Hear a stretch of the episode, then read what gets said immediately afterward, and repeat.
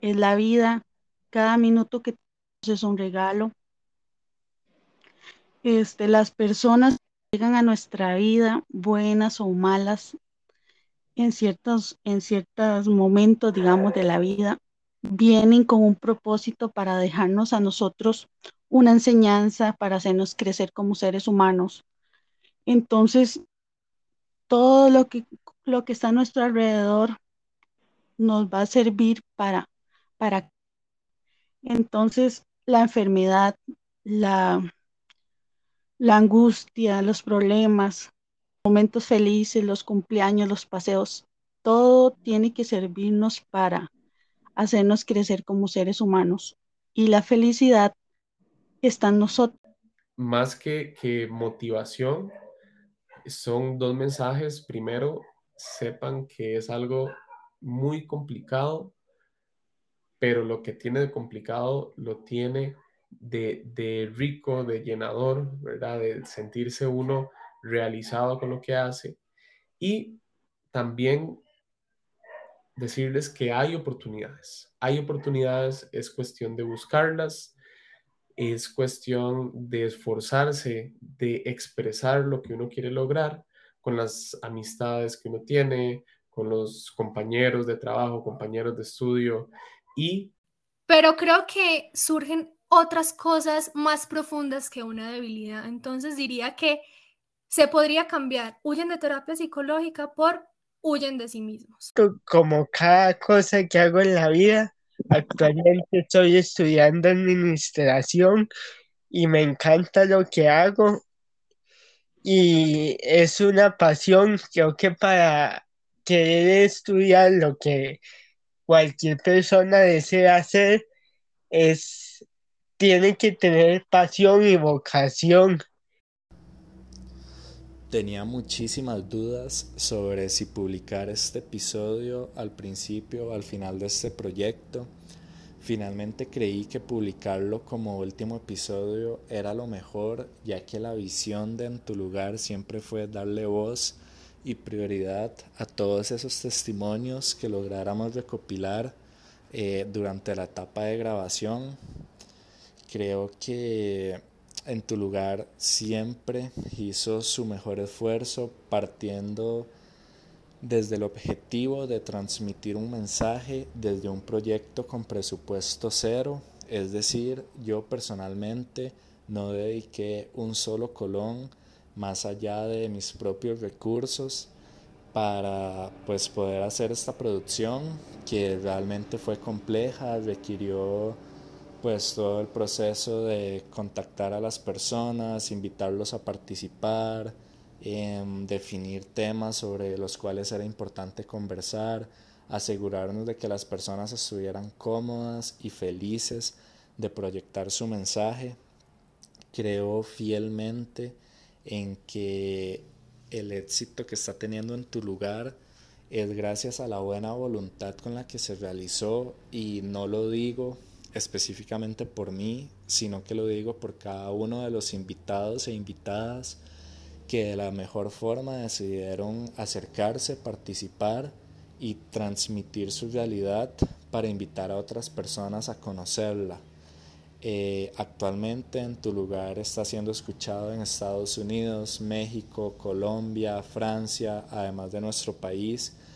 Y creo que esto me llena de muchísima satisfacción porque se realizó con la intención de que fuera escuchado en todo el mundo, no con el objetivo de ser top 1 en alguna plataforma, porque no se trata de eso, sino porque creo que el trabajo de recopilación que se hizo merece ser escuchado por absolutamente todas las personas del mundo.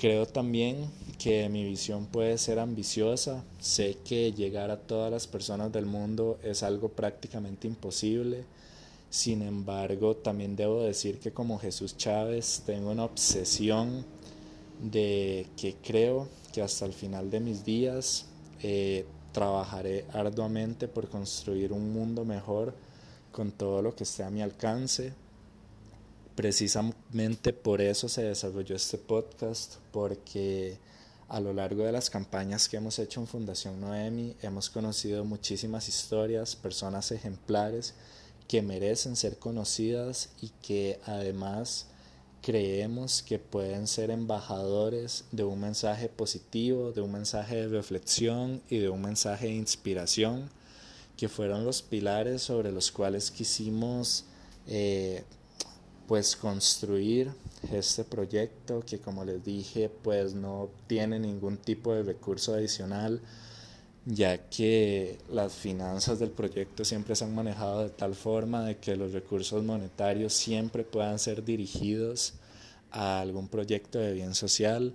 De hecho, al final estos episodios se publicaron de una forma mucho más acelerada ya que queríamos darle vida a la campaña más ambiciosa que hemos hecho hasta este momento.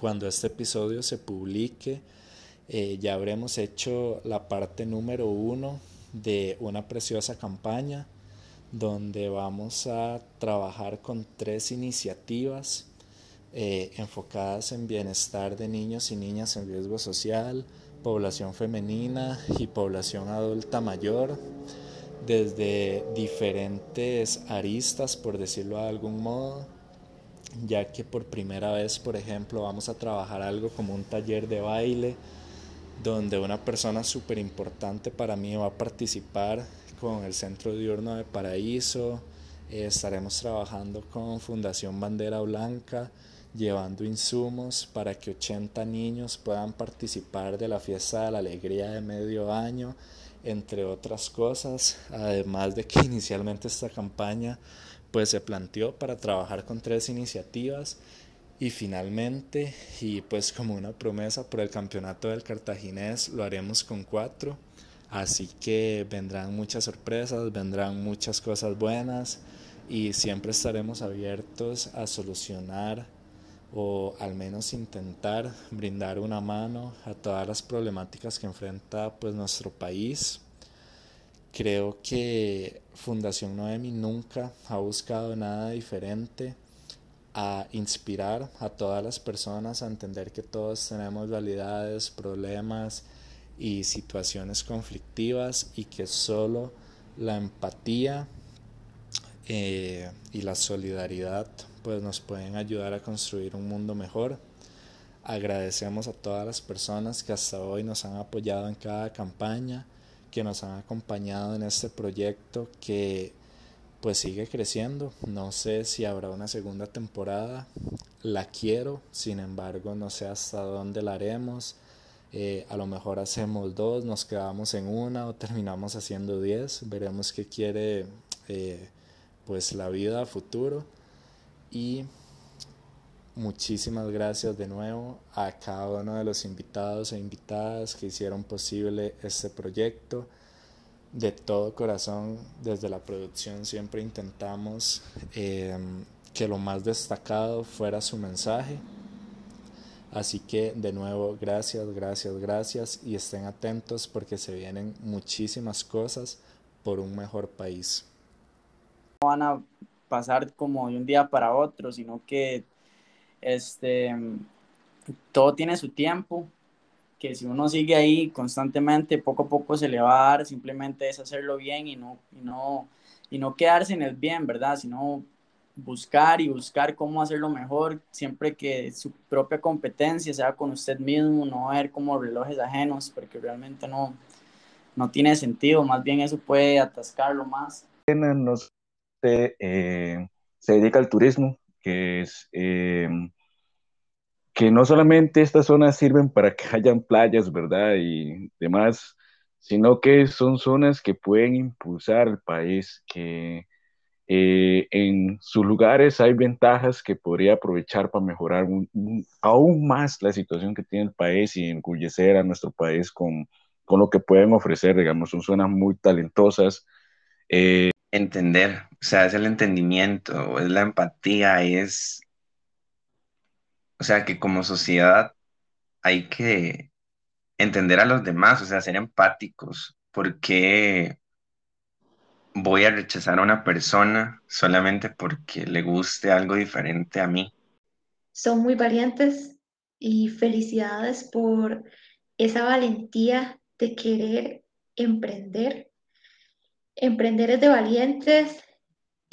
Entonces yo animaría a todas aquellas personas que tienen, que tienen talento, que son creativos, que se animen eh, a compartir sus, sus, ideas, sus proyectos, sus composiciones, eh, porque eh, es muy posible que en este momento haya mucha necesidad de, de personas que quisieran conocer nuevas experiencias, conocer nuevos proyectos eh, y además también porque el, el, publicitar lo que uno hace o el proyectarse hacia los demás es una fuente de realización personal. Pero me encanta una frase y, y no es mía, está en, en Josué 1.9 y es que Dios tampoco le regala nada a nadie. A nadie le regala. La frase dice, esfuérzate y sé valiente. Que Dios estará contigo donde quiera que vayas.